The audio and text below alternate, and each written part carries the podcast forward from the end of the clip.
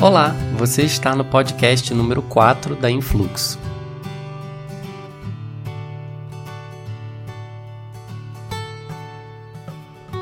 É mais fácil para a mente predefinir algo ou alguém a partir de características gerais do que compreender cada um pela reunião de suas qualidades próprias. O nosso cérebro se utiliza de características gerais para facilitar e agilizar as nossas conclusões acerca do mundo.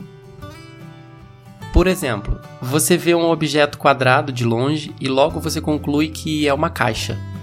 Aí você vai analisando a caixa mais de perto, percebe que ela tem um zíper, que ela é feita de material maleável, e aí então você entende que na verdade é uma almofada.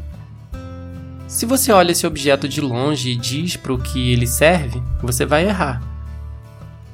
O mesmo acontece com as pessoas.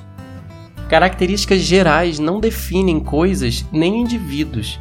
Às vezes elas são apenas preconceitos ou conclusões precipitadas. O mundo é cheio de estímulos. Nosso cérebro conclui as coisas precipitadamente para que a gente tenha mais rapidez no nosso raciocínio. Nesse processo, muitas vezes nós simplificamos o que nós estamos vendo, ouvindo, sentindo, simplesmente para agilizar a conclusão sobre aquilo.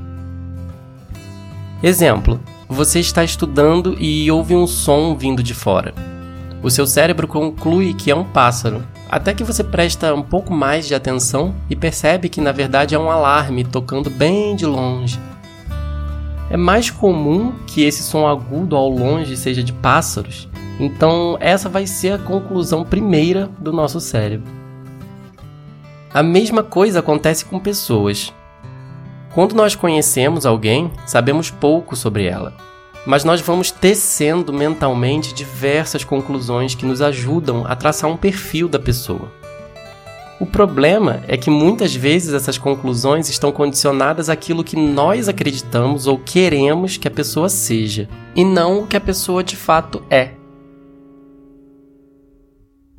Tudo está em constante mudança, tudo tem sua peculiaridade e tudo tem também a sua comunhão de características com as outras coisas. É interessante a gente exercitar a observação não julgadora, estar aberta ao mundo, ser seu hábito espectador, aprender com aquela mesma curiosidade de uma criança Podemos assim evitar julgamentos que vão nos fazer concluir inverdades sobre aquilo que nós experimentamos, sobre as pessoas com as quais nos relacionamos, sobre os assuntos que nós estudamos. Esperamos que esse conteúdo tenha sido relevante para você. Até breve!